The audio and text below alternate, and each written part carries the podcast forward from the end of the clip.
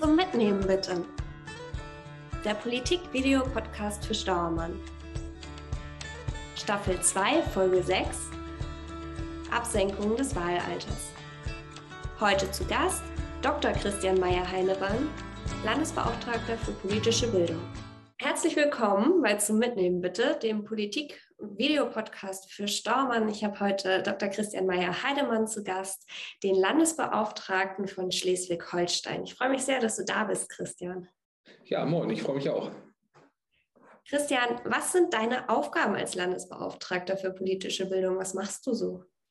Ja, also als äh, Landesbeauftragter für politische Bildung äh, berate ich erstmal natürlich den, den Landtag und auch die Landesregierung in allen Fragen, die die politische Bildung betreffen. Aber vor allen Dingen machen mein Team und ich hier von Kiel aus ähm, ganz viele Veranstaltungen und Projekte zur politischen Bildung. Ich habe äh, 2016 angefangen, wurde hier ins Amt gewählt und habe dann gesagt, mir ist besonders wichtig, dass wir es für junge Menschen machen, für Jugendliche und junge Erwachsene. Äh, den Schwerpunkt haben wir, glaube ich, ganz gut hingekriegt. Und äh, wir machen natürlich was zur Kinder- und Jugendbeteiligung, aber eben auch was zur Extremismusprävention, zur Medienkompetenz oder auch zum Thema Erinnerungskultur. Also es ist wirklich eine äh, breite Palette. Ich freue mich immer, es wird nie langweilig. Das ist das Schöne daran. Äh, und ja, wir sind halt in einem äh, großen Netzwerk, muss man sagen. Wir machen das mit vielen verschiedenen Kooperationspartnern hier im Land, also mit vielen Engagierten, machen es sozusagen nicht hier alleine und äh, sondern versuchen auch immer die Leute, die an den gleichen Themen arbeiten, auch zusammenzubringen und daraus eben auch neue Ideen zu entwickeln. Bist du selbst als Jugendlicher politisch aktiv gewesen und hast dich irgendwie engagiert und ähm, helfen dir diese Erfahrungen heute noch bei deiner Arbeit? Ähm, ich muss sagen, ja, äh, ich war schon auf jeden Fall immer interessiert, das auf jeden Fall. Also ich habe mich immer schon für Politik interessiert, war auch in der äh, Schülervertretung aktiv äh, bin auch mal auf Demos gegangen, beispielsweise zum Irakkrieg oder damals die französischen Atomtests in, im Südpazifik oder auch wenn es um Bildungsthemen ging, Bildungsgerechtigkeit.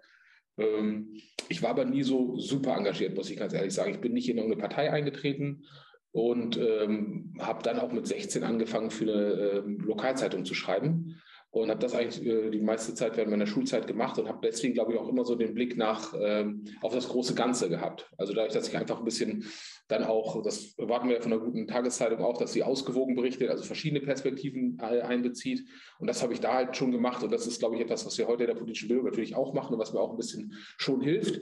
Nun, dass man versucht, diese verschiedenen Perspektiven, die es einfach äh, bei jedem Thema, was umstritten ist, was kontrovers ist, gibt ähm, einzunehmen und sich auch, sag ich mal, in die Sichtweise der verschiedenen Akteure da hineinzuversetzen. Das macht Journalismus, wenn er gut ist, ja auch und das macht politische Bildung auch. Ich glaube, das hat mir äh, schon, hat mich schon früh geprägt und mir hilft mir auch immer noch. Und ähm, ich muss sagen, seit der Zeit bin ich auch ziemlich ähm, streng, was Texte angeht. Also meine Kolleginnen und Kollegen nervt das manchmal auch ein bisschen, aber ich gucke auf den Text und sehe sofort, wenn da drei Tippfehler drin sind. Manchmal sehe ich auch, wenn nur einer drin ist. Also äh, ich sage mal so dieses sorgfältige Arbeiten mit Texten und auch ein bisschen bei den, gerade wenn man was schreibt, äh, ist ja was anderes, als wenn wir jetzt hier so im gesprochenen Wort so ganz locker sind, sondern wenn man was schreibt, dann muss das auch gut sein. Und das habe ich, glaube ich, aus der Zeit auch so mitgenommen. Aber ähm, ich glaube, es gab andere, äh, die in dem Alter deutlich, deutlich engagierter waren, muss ich auch sagen. Und wenn ich heute gucke, wie engagiert viele Jugendliche sind, ähm, da komme ich vielleicht gar nicht so im Rückblick äh, so auch ähm, auf das gleiche Niveau, muss ich ehrlicherweise zugeben. Wir haben ja heute ein bisschen den Schwerpunkt Absenkung des Wahlalters und es steht ja auch im Koalitionsvertrag von der neuen Bundesregierung drin, dass sie das Wahlalter absenken wollen. Welche Vorteile hat das für die Demokratie? Ja, vielleicht für die, lass uns vielleicht einmal noch kurz vorher vielleicht mal gucken, welche Vorteile es für die Jugendlichen hat. Und dann gucken wir gleich ein bisschen auf das große Ganze, auf die Demokratie. Aber wenn wir erstmal bei den Einzelnen anfangen, dann ist es natürlich eine ganz wichtige Sache, dass man merkt, dass man sich überhaupt beteiligen kann, dass man eben auch ein Recht hat, sich zu beteiligen und eben auch politischen Einfluss nehmen kann. Und ähm, wir machen das, ähm, ja, wir haben viele Veranstaltungen, natürlich haben wir jetzt auch vor den Wahlen in den letzten Jahren mehrere hundert Veranstaltungen gemacht mit jungen Menschen und merken, dass das Interesse groß ist, das Interesse auch an, an Sachthemen groß ist und das ist nicht nur das Thema äh, Klimaschutz und Klimawandel, sondern auch an vielen ganz konkreten Sachen merken dass junge Menschen interessiert sind. Und von daher ist es für sie erstmal eine große Chance, sich aktiv einzubringen. Und das ist, ist mir eigentlich auch wichtig, dass wir das hinkriegen. Und äh, wir sehen eben auch jetzt in Studien, beispielsweise der Shell-Jugendstudie oder sowas, da sagen in den letzten Jahren so gut 40 Prozent der jungen Menschen, dass sie politisch interessiert sind. Das waren 2002, äh, als es anfing mit den Shell-Jugendstudien, äh, war das um die 30 Prozent. Also das ist eher gestiegen in den letzten Jahrzehnten. Das heißt, wir haben eine politisch interessierte Generation. Und ähm, wir stellen ja auch fest, dass es so, wenn wir jetzt zumindest auf das Größere gucken, auf die Demokratie, an vielen Stellen junge Menschen eher unterrepräsentiert sind. Also sei es äh, in äh, vielen Diskussionen, sei es jetzt auch aktuell in der äh, Corona-Pandemie, wo man das Gefühl hatte, dass vielleicht auch die Interessen der Kinder und Jugendlichen nicht immer im Mittelpunkt standen. Und von daher ähm, ist das auch offen, also für die Jugendlichen natürlich wichtig, aber auch im gesamtgesellschaftlichen Blick, wenn man auf Repräsentation guckt, gut, wenn man äh, tatsächlich Barrieren abbaut und jungen Menschen auch ermöglicht, äh, politisch teilzuhaben. Äh, für die Demokratie insgesamt ist es natürlich so, dass es äh, die Möglichkeit äh, zu wählen auch das Interesse an Politik steigert. Das sagen uns eben auch Studien. Also in dem Moment, wo junge Menschen die Möglichkeit haben, auch zu wählen, nehmen sie das auch ernst, fangen dann auch an, sich für Politik zu interessieren. Und ähm, andersrum erleben wir auch in unseren Projekten, äh, dass wenn wir was anbieten, äh, und junge Menschen noch nicht wahlberechtigt sind, dass sie sagen, ja, ich darf ja eh nicht mitentscheiden und warum soll ich mich dafür interessieren? Also das ist sozusagen auch äh, Interesse und die Möglichkeit, sich zu beteiligen, hängt ganz stark miteinander zusammen. Und von daher äh, ist das, glaube ich, schon, schon sinnvoll, dass man das auch, äh, dass man das auch macht, eben auch um eine ja, Identifikation auch zu stärken. Und es ist ja so, dass äh, das für viele wichtig ist, wenn man erstmal angefangen hat zu wählen, dass man dann auch hoffentlich, dass die Hoffnung dann dabei bleibt. Studien zeigen, es gibt so einen kleinen Knick. Meistens ist dann so Anfang 20, dass dann äh, man so ein bisschen aussetzt. Aber grundsätzlich äh, ist halt die Phase der Jugend, sage ich mal, auch eine Phase, wo sich auch entscheidet, ob man äh, sich für die Politik interessiert oder eben nicht. Von daher sollten wir diese Chance nicht verpassen. Und deswegen ähm, wäre das sicherlich eine sinnvolle Sache, das auch, auch zu tun. Das klingt ja jetzt so, als ob es eigentlich nichts gibt, was dagegen spricht. Aber wenn nichts dagegen sprechen würde, hätten wir vielleicht schon längst das Wahlalter ab 16. Was sind Kritikpunkte, die es gibt und wie schätzt du die ein? Ja gut, also das ist natürlich nicht unumstritten, das muss man sagen, es ist, es ist klar, deswegen äh, wird das ja auch diskutiert und ähm, wird man sehen, wie das jetzt auch im äh, Bundestag ausgeht mit der neuen Regierung. Ähm, was da jetzt auch aufs Gleis gebracht wird. Oft wird natürlich als Argument gebracht, dass Kinder und Jugendliche noch nicht genug über Politik wissen, noch nicht genug Kenntnisse haben ähm, und äh, deswegen noch nicht wählen sollten für mich ist das so ein bisschen so eine Problematik von Henne und Ei, muss ich ganz ehrlich sagen. Ne? Also was ist zuerst? Da muss erst das Interesse da sein, muss erst das Wissen da sein. Und wenn ich das alles habe, dann darf ich endlich wählen gehen. Oder ist es nicht genau auch an, teilweise andersrum? Wenn ich wählen darf, dann kommt dadurch eben auch Interesse und ich fange eben auch an, mich zu interessieren und äh, zu informieren. Von daher ähm, ist das aber auf jeden Fall immer ein Argument, was gebracht wird. Andere Themen äh, beschäftigen natürlich auch. Dann werden so Vergleiche gezogen, also zum Beispiel zur Volljährigkeit. Ja, ab wann ist man volljährig? Also mit 18. Also warum sollte man dann schon vorher wählen dürfen? Oder halt zum Beispiel auch mit der äh, vollen Geschäftsfähigkeit, die ja auch mit 18 eintritt. Aber das muss ich sagen, sind so Argumente, die ja, ziehen für mich nur bedingt, sage ich mal. Äh, wir haben ja auch andere Bereiche, wenn ich jetzt mal ans äh, Strafrecht denke zum Beispiel.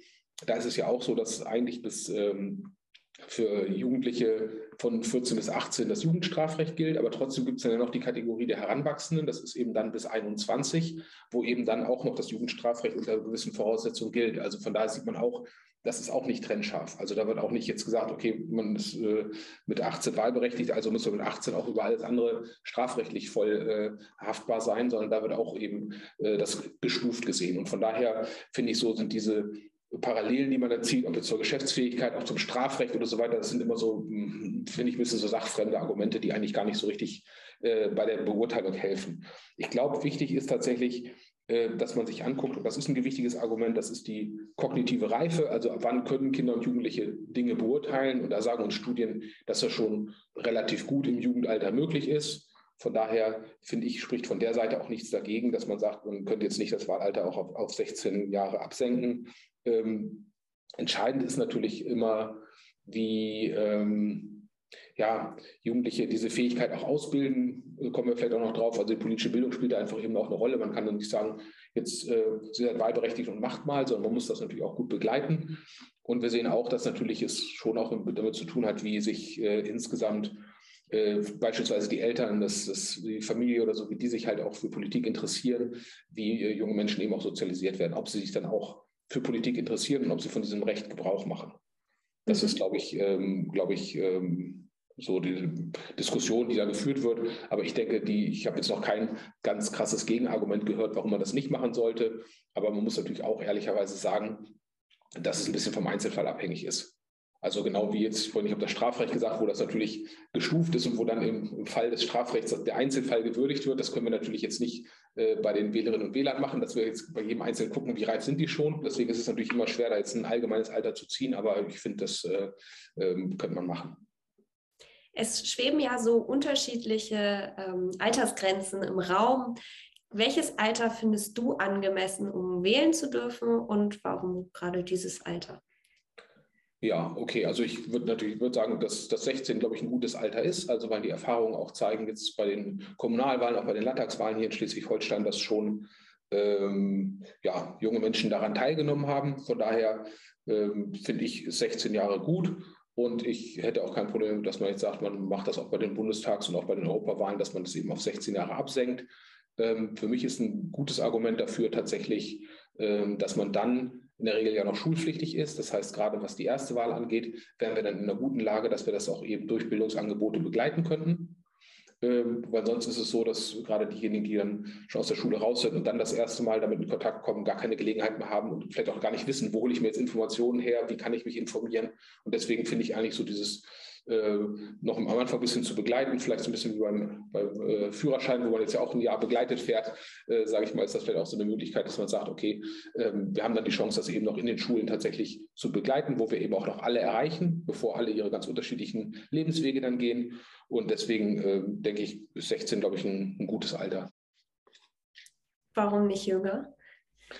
Ja, wie gesagt, das ist äh, tatsächlich eine Frage. Ähm, aber ich glaube, ähm, 16 ist schon so äh, ein ganz guter, ganz guter Kompromiss. Wie gesagt, es gibt ja verschiedenste Studien, aber ich finde auch, es gibt auch viele gute Möglichkeiten, sich zu engagieren und zu beteiligen, äh, jenseits dessen, dass man jetzt bei der Bundestags- oder Europawahl wählt, sondern es gibt eben auch die Kinder- und Jugendbeteiligung, äh, auch auf kommunaler Ebene, die ja auch deutlich früher einsetzt. Das finde ich auch richtig, dass man da nicht wartet, bis die Kids 16 sind, sondern dass man natürlich möglichst äh, früh sich auch beteiligen kann. Und ich glaube, das ist auch vielleicht so ein ganz guter Weg, dass man sagt, Mensch, äh, wenn euch interessiert, guckt doch erstmal im Lokalen, guckt doch erstmal um euch herum, was da so los ist, engagiert euch da für eure konkreten Belange, engagiert euch innerhalb der Schule für die Schulgemeinschaft. Das ist ja auch so ein bisschen der Nahraum, den man erstmal hat. Und dann äh, steigert man das eben auch so ein bisschen graduell und sagt, mit 16 ist man dann in dem Alter, wo man, dass man auch eben äh, allgemein an den Wahlen teilnehmen kann. Das wäre so meine, meine Vorstellung, wie man das so ein bisschen stuft auch und ähm, dann auch einfach so ein bisschen den Weg eben zur Politik dahin so ein bisschen ebnet. Mhm. Jetzt haben wir in Schleswig-Holstein ja das Wahlrecht auf Kommunal- und Landtagsebene ab 16 und konnte man feststellen, dass sich das irgendwie positiv ausgewirkt hat auf das politische Interesse von Jugendlichen oder dass die ganzen Vorteile auch wirklich stattgefunden haben. Ähm, ja, also jetzt für Schleswig-Holstein muss ich sagen, ist mir tatsächlich äh, jetzt keine Studie explizit bekannt. Es ist natürlich ein bisschen ähm, auch schwer, das zu erforschen, muss man jetzt mal wissenschaftlich sagen. Also wie kann man das tatsächlich auch dann so äh, ganz klar ergründen? Ähm, es ist ja auch so, dass die ähm, Wahlbeteiligung jetzt nicht mehr nach Altersstufen erfasst wird durch das Statistische ähm, Landesamt. Also es ist jetzt nicht mehr ganz klar, wie hoch die Wahlbeteiligung in den einzelnen Alterskohorten auch definitiv war. Es wurden zwar so ein bisschen Nachwahlbefragungen gemacht, die natürlich auch eine gewisse Unschärfe drin haben. Ähm, da hat man, glaube ich, auch gesehen, dass äh, Jugendliche noch nicht ganz den äh, Durchschnitt erreicht haben. Also dass die, die Jungen und Erstwähler, sage ich mal, in dieser groben Kategorisierung ähm, eher noch ein bisschen Nachholbedarf haben. Also nicht alle davon Gebrauch gemacht haben von dem Recht. Äh, aber insgesamt gibt es eben auch Studien aus anderen Bundesländern, aus, aus Bremen, aus Brandenburg, aus Hamburg oder sowas, wo insgesamt auch gezeigt wurde, dass tatsächlich auch positive Effekte eingetreten sind. Also von daher gehe ich erstmal davon aus, dass es jetzt in Schleswig-Holstein nicht schlechter gelaufen ist als in anderen Bundesländern ja. und dass das diese positiven Effekte eben auch hier bei uns in Schleswig-Holstein stattgefunden haben. Ähm, aber das eben genau zu ermitteln, ist halt jetzt wissenschaftlich natürlich sehr schwer. Aber äh, es ist zumindest nichts, irgendwie, was dafür spricht, dass das jetzt eben nicht hier stattgefunden hätte. Christian, du bist ja für politische Bildung im Land zuständig. Wenn es jetzt zu einer Wahlalterabsenkung kommt, welche Angebote der politischen Bildung sind dann zusätzlich nötig? Wir machen seit einigen Jahren äh, das Projekt Juniorwahl, was dann äh, flächendeckend in den Schulen stattfindet vor den Wahlen. Ähm, wir erstellen jetzt auch wieder den, den Valomat, der auch von vielen jungen Menschen genutzt wird und wo auch eben gerade ganz bewusst äh, Jugendliche hier auch in Form der Jugendredaktion daran beteiligt sind. Und wir machen eben auch viele, viele andere Angebote in Schulen, wo wir eben auch tatsächlich ähm, ja, Abgeordnete oder Kandidierende einladen, die dann eben auch in Podiumsdiskussionen oder Speeddatings eben mit jungen Menschen in Kontakt kommen, für ihre Themen werben, aber auch sich allgemeinen Fragen stellen. Ähm, das sind, glaube ich, Sachen, die müssten wir dann noch stärker machen oder einfach auf jeden Fall noch früher machen. Also das ist eben auch das, im Moment orientieren wir uns eben auch ganz klar am Wahlalter. Das heißt, wenn das Wahlalter erst bei 18 liegt, dann machen wir die Angebote auch meistens erst für diejenigen, die auch dann schon 18 sind. Und von daher äh, würde ich das ja gerne ausweiten. Also würde ich dann gerne auch schon die 16- und 17-Jährigen bei solchen Projekten mit einbeziehen. Äh, das wäre, glaube ich, wichtig. Ähm, es ist, glaube ich, auch so, wir haben ein Projekt äh, ErstwahlhelferInnen, würde ich jetzt ganz korrekt sagen, ähm, das tatsächlich auch jungen Menschen schon zeigt, wie so ein Wahllokal funktioniert. Das machen wir in Kooperation mit dem Haus Rissen, wo tatsächlich dann auch am Ende junge Menschen am Wahltag im Wahllokal sitzen und WahlhelferInnen sind. Und ähm, das würde ich auf jeden Fall auch gerne, gerne ausbauen und dann eben auch natürlich früher anfangen, dass auch junge Menschen dann eben auch selbst schon Verantwortung übernehmen können. Ich glaube, das ist äh, eine gute Erfahrung, das ist was Sinnvolles. Man lernt eine ganze Menge dabei. Also das ist, glaube ich, äh, wichtig. Äh, man müsste natürlich auch gucken, was genau in den Schulen jetzt schon gemacht wird zu den Wahlen und wo das gemacht wird. Also für mich wäre wichtig, dass tatsächlich auch im Fach WIPO, Wirtschaft, Politik, äh, das äh, ja, verbindlich gemacht wird. Es gab ja auch immer Diskussionen schon um das Schulfach. Ähm, ich habe von einigen auch gehört, dass sie unzufrieden sind, dass sie das zu wenig haben, dass es nicht den Stellenwert hat wie andere Fächer.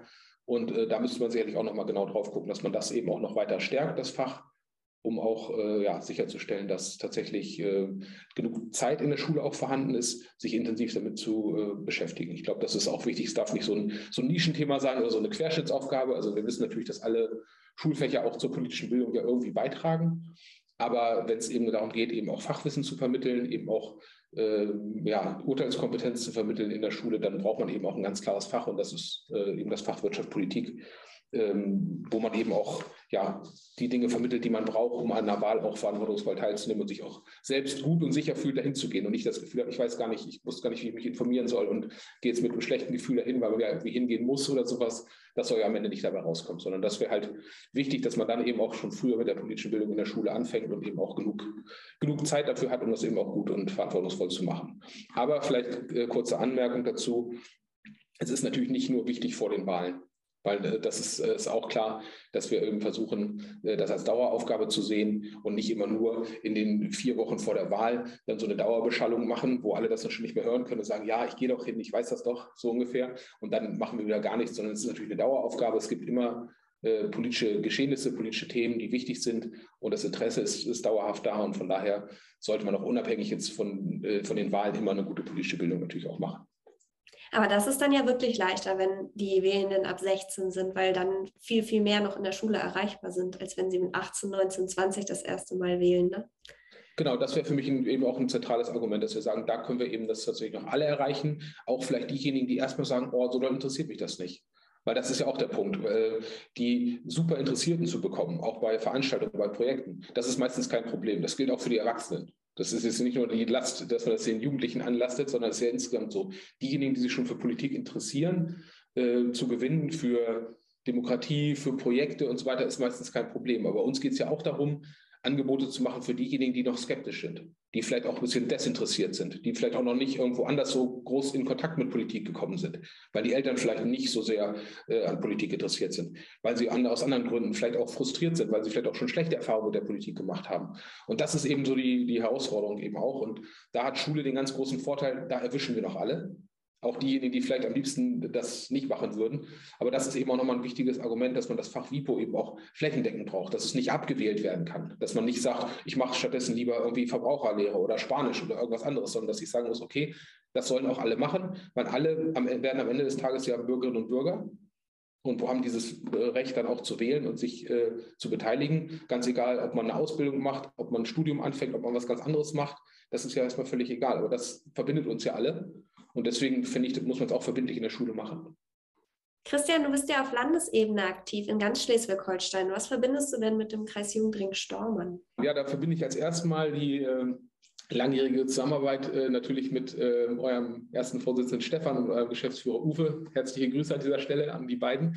Ähm, tatsächlich auch äh, Partizip Action. Das ist ja sozusagen das äh, landesweite Treffen der Kinder- und Jugendvertretungen ähm, das wir gemeinsam auch ausrichten, was dann immer in Lütchensee stattfindet äh, und wo dann eben auch alle aus den Kinder- und Jugendbeiräten aus ganz Schleswig-Holstein auf Einladung des äh, Kreisjugendring Stormann dann nach Lütchensee kommen, um sich eben ein ganzes Wochenende auszutauschen. Und äh, ich fahre auch jedes Mal hin. Das ist oft am ja, Sonntagmorgen oder sowas. Also wenn ich ganz ehrlich bin, so Sonntagmorgen-Termine sind ja auch immer so mittelbeliebt, gerade wenn man irgendwie Familie hat und denkt, es ist eigentlich dann auch so ein Sonntag, in dem man dann im Auto sitzt und mal eben nach Lütchensee fährt und wieder zurück. Und naja, aber das ist ein Termin, den ich immer richtig gerne mache, weil das immer total gut vorbereitet ist, weil das immer eine super Atmosphäre da auch ist. Ich habe dann immer auch ja, genug Zeit, auch mit vielen Jugendlichen zu sprechen, auch über ihre Arbeit in den äh, Vertretungen, aber eben auch über alles Mögliche, was sonst politische Bildung betrifft.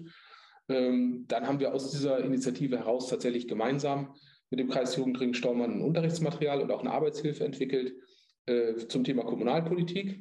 Äh, Demokratie direkt vor unserer Tür heißt das. Ist auch auf unserer Website äh, drunter zu laden, kann man auch als äh, Material bei uns bestellen. Also das haben wir eben auch, das war auch Stefans Idee und das haben wir eben auch mit dem Kreis Jugendring dann aufs Gleis gebracht. Ist auch in Lütchen entstanden, die Idee.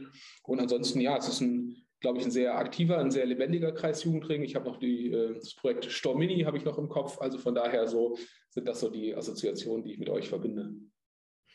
Und ähm, welches Thema ist gerade bei dir im Bereich Demokratiebildung aktuell? Womit beschäftigst du dich?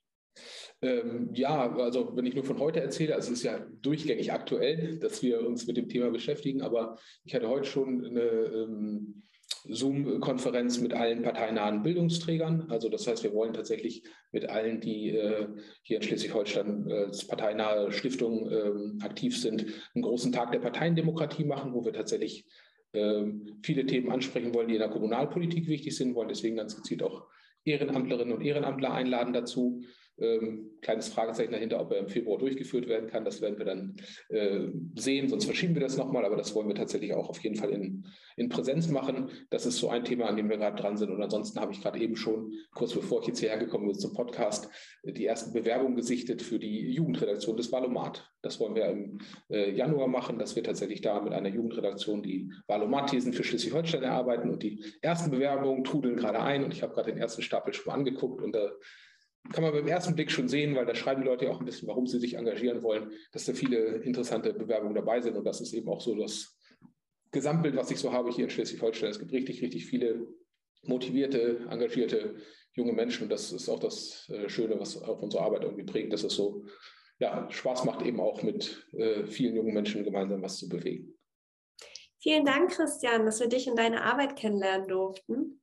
Ja, und ich glaube, wenn der ein oder andere ehrenamtlich aus Stormann jetzt Lust hat, kann er gerne mit dir Kontakt aufnehmen für politische Themen, ne?